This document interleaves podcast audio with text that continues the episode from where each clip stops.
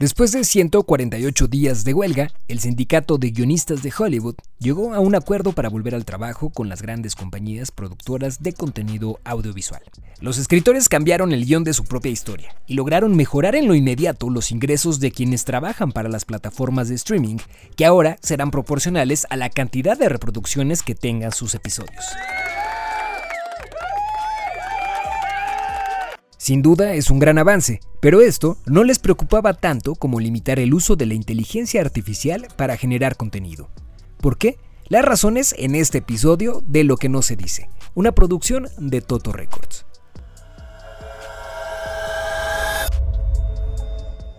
Las aplicaciones de la inteligencia artificial son tan amplias que lo mismo pueden generar una fortuna que crear la receta para una bebida. Una de las inteligencias artificiales más comunes es ChatGPT, creada por la compañía OpenAI, que hasta 2018 era otro de los proyectos en los que Elon Musk, CEO de Tesla, tenía invertidos algunos millones de dólares. Sin embargo, decidió abandonar el proyecto para evitar un conflicto de interés con su compañía de autos eléctricos.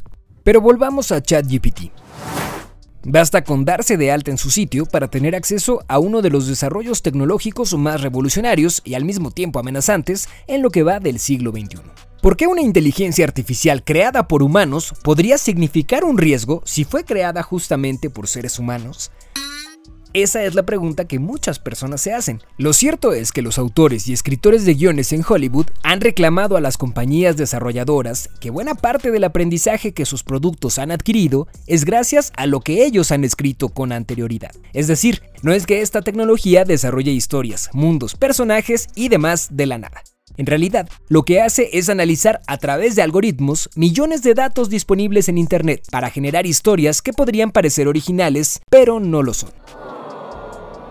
Pues aunque anteriormente no hubiera una historia similar, la que fue creada por la inteligencia artificial se basó en guiones que ya existían. De ahí viene el reclamo. No habría tales historias generadas por la inteligencia artificial si no hubiera guiones previos. Tampoco habría pinturas hechas con esta tecnología si no existieran millones de imágenes digitalizadas de las obras creadas por los artistas más reconocidos de la historia. Y el debate no se centra solo en los derechos de autor de las obras creadas por la inteligencia artificial, sino en la forma en que esta tecnología pueda desplazar la creatividad humana.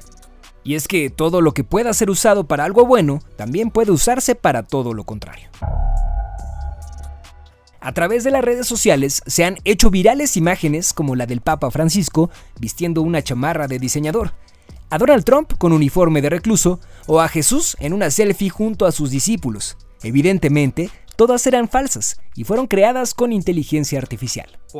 En meses recientes hemos visto a un fotógrafo ganar un premio de fotografía con una imagen creada con inteligencia artificial, que de no ser porque reconoció lo que hizo, ningún panel experto se habría dado cuenta de su verdadero origen.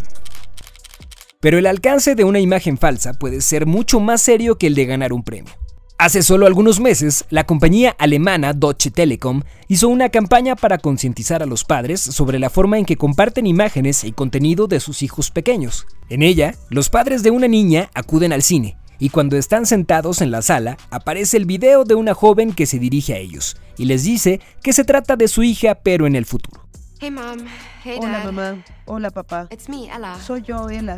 well, Bueno, a- una a versión digital mía version digital. of me. Atónitos ven los alcances de lo que hicieron. Las fotografías de su hija y la voz grabada en videos familiares fueron usados para crear una imagen de ella 10 años después. Sí, con inteligencia artificial. Lo que la imagen del video les pedía es que fueran más cuidadosos al momento de compartir contenido donde aparecieran menores de edad, pues siempre existen personas que pueden aprovecharlo para otros fines, lo que incluso puede derivar en pornografía infantil, robo de identidad o utilizar su voz alterada para cometer algún delito. 911, what's your emergency?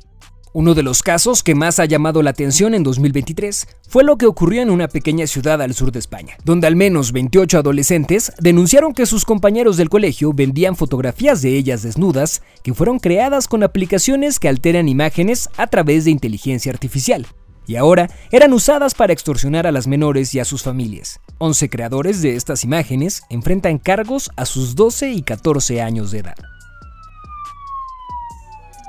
Todos estos casos son una advertencia de que el mal uso de un desarrollo tecnológico podría generar problemas serios a la sociedad.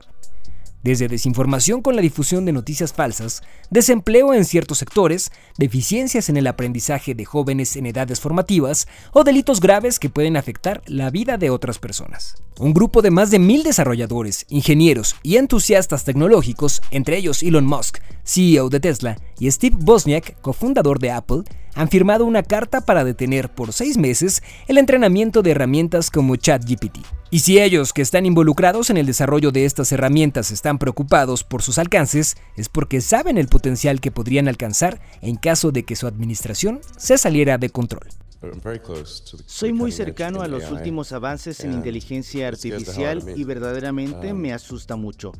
Es capaz de hacer más de lo que casi nadie conoce y el rango de mejora es exponencial.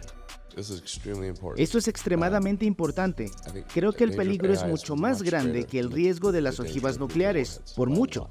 La carta no dio los resultados que buscaban, y por el contrario, el desarrollo de esta tecnología y sus derivados se aceleró en los últimos meses. Incluso algunos países como Francia han comenzado a legislar al respecto con una iniciativa que busca sancionar los montajes sexuales creados a través de inteligencia artificial.